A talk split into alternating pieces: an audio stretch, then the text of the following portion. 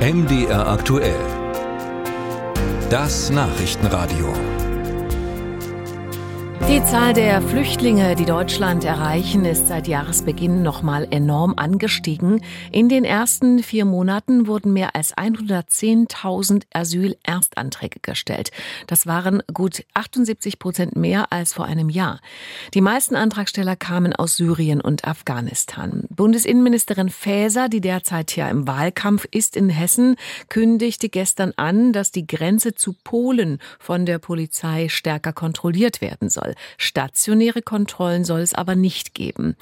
Gleichzeitig fordert Sachsens Ministerpräsident Kretschmer notfalls das Grundgesetz zu ändern, damit weniger Asylbewerber nach Deutschland kommen.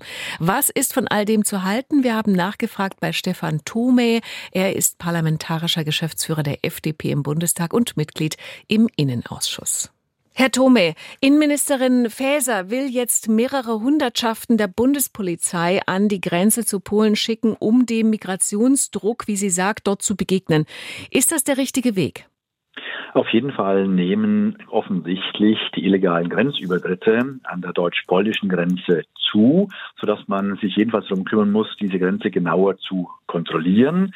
Wir haben ja an der deutsch-österreichischen Grenze äh, stationäre Grenzkontrollen, die aber natürlich auch immer Einschränkungen im Warenverkehr, im Pendlerverkehr, im Reiseverkehr bedeuten.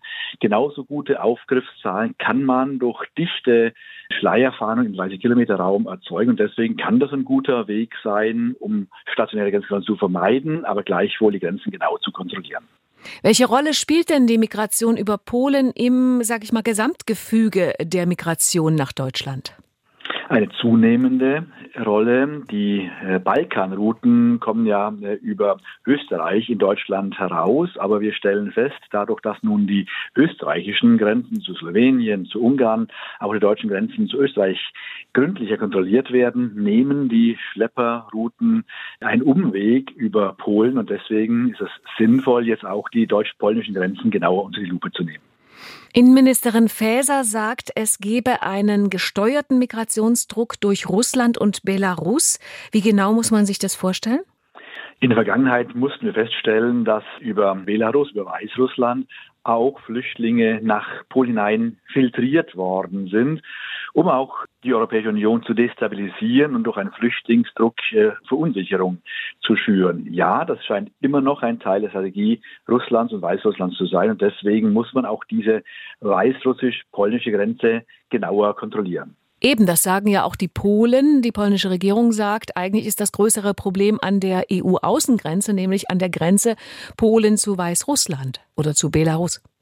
Insgesamt sind die Schengen-Außengrenzen ein nicht lückenlos kontrollierbarer und nicht lückenlos kontrollierter Grenzverlauf, aber wir können immer genauer nachvollziehen, an welchen Stellen vor allem von außen herein unkontrolliert Menschen versuchen, die Schengen-Grenzen zu überwinden und kein Land muss es hinnehmen, dass seine Grenzen dauerhaft und ständig verletzt wäre. Und deswegen muss man schon auch dort, wo wir wissen, da kommen die Migrationsströme herein, genauere Grenzkontrollen durchführen, damit an Grenzübertritten und nicht an der grünen Grenze die Grenzen dauernd verletzt werden. Ein anderer Politiker, der im kommenden Jahr eine Landtagswahl vor sich hat, ist Sachsens Ministerpräsident Kretschmer. Auch er äußert sich ja gerade im Wochentakt zur Flüchtlingspolitik. Letzter Vorschlag, möglicherweise auch eine Grundgesetzänderung, damit weniger Flüchtlinge nach Deutschland kommen. Was halten Sie davon? Also man sollte jetzt auch nicht kopflos werden und einfach irgendwelche Vorschläge unterbreiten. Eine Grundgesetzänderung erscheint mir jetzt das völlig falsche Mittel.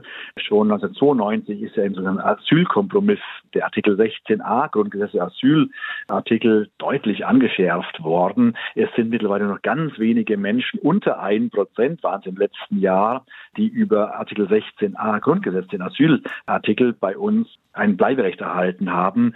Der wesentlich häufiger angewandte Tatbestand ist die Genfer Flüchtlingskonvention. Das sind knapp 20 Prozent im letzten Jahr gewesen. Also eine Grundgesetzänderung bewirkt gar nichts und man sollte nicht versuchen, ein, ein großes Rad zu drehen. Und eine Grundgesetzänderung ist immer ein großes Rad mit einem winzigen Effekt. Das ist, glaube ich, kein geeignetes Mittel. Wir müssen darauf achten, dass das Recht angewandt wird und müssen nicht notwendigerweise das Recht groß ändern.